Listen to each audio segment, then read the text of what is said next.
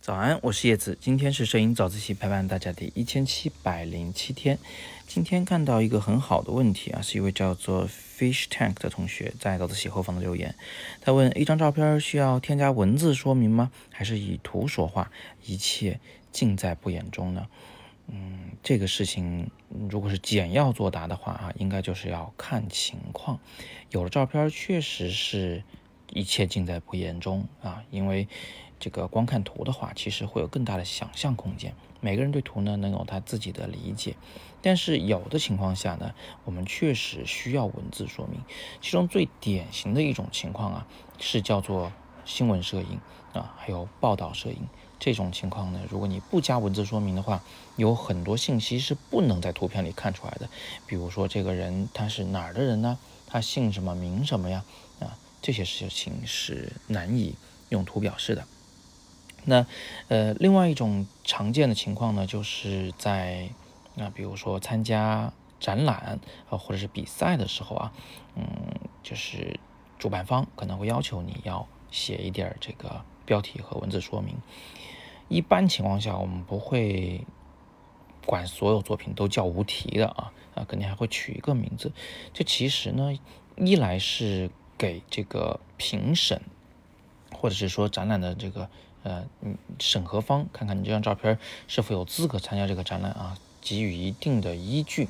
因为有的照片呢，它，嗯，有一些背景需要被交代，而且呢，这个主办方也需要看一看，这摄影师你想表达的内容是否，呃，和他在这个图里看到的，嗯，这种内容相吻合啊，以免有太大的偏差。因为，嗯，拍照片这事啊，确实是有一定的随机性的。呃，你哪怕是就是再初学的初学者，只要拍的够多，拍两万张，是吧？总能撞上一张特别好的摄影作品。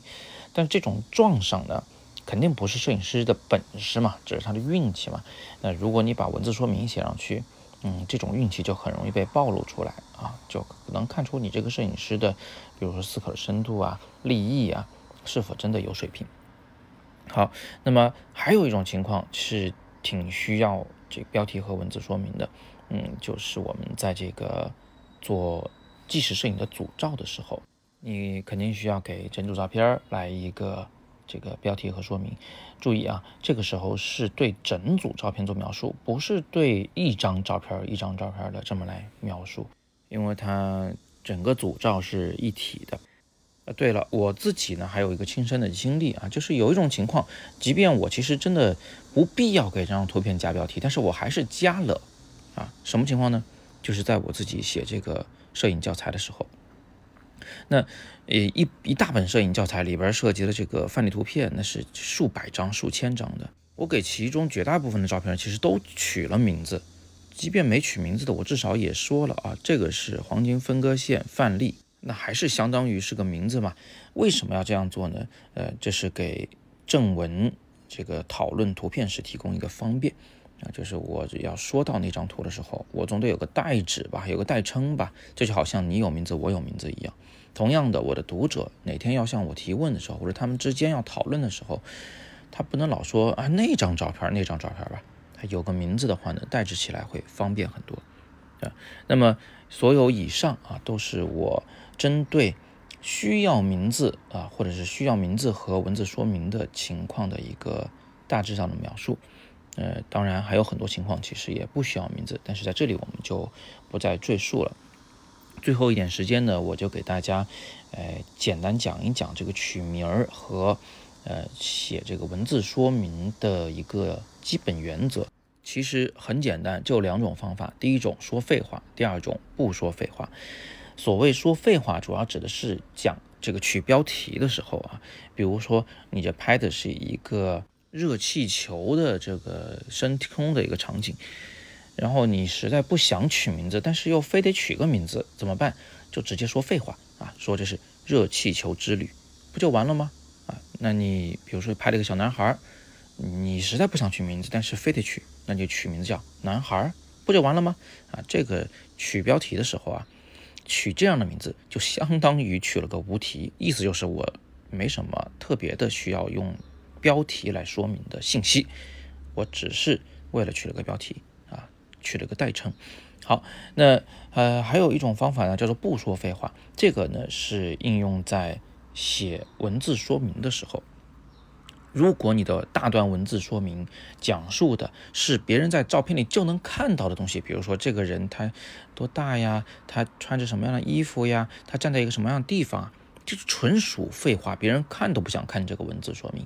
所以此时呢，你应该说那些图片中不能表达的、不能精确表达的信息。比如说啊，我在吴哥摄影节上呃拍摄和发表的那个组照是叫做《遗落的时光》。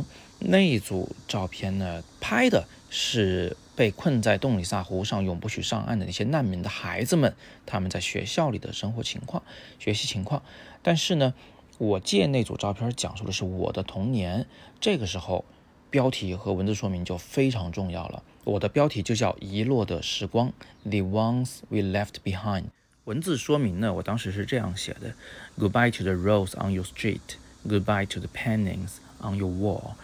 Goodbye to the children we will never meet, and the ones we left behind。啊，所以翻译过来的话，应该是再见了，在你门前街上的玫瑰，再见了，你在墙上的涂鸦，再见了那些我们永不会再相见的孩子们，再见了那个被我们所落下的。这段文字说明呢，不是我的原创，是借用了一段歌词，但是它非常贴切的去表达了我对我童年的那种情绪。我用这一段标题和文字说明，把这一组图的根本目的给解释掉了啊！他说的不是废话，说的是这个图片里所不能体现的信息，但是又是和图片紧密结合的信息。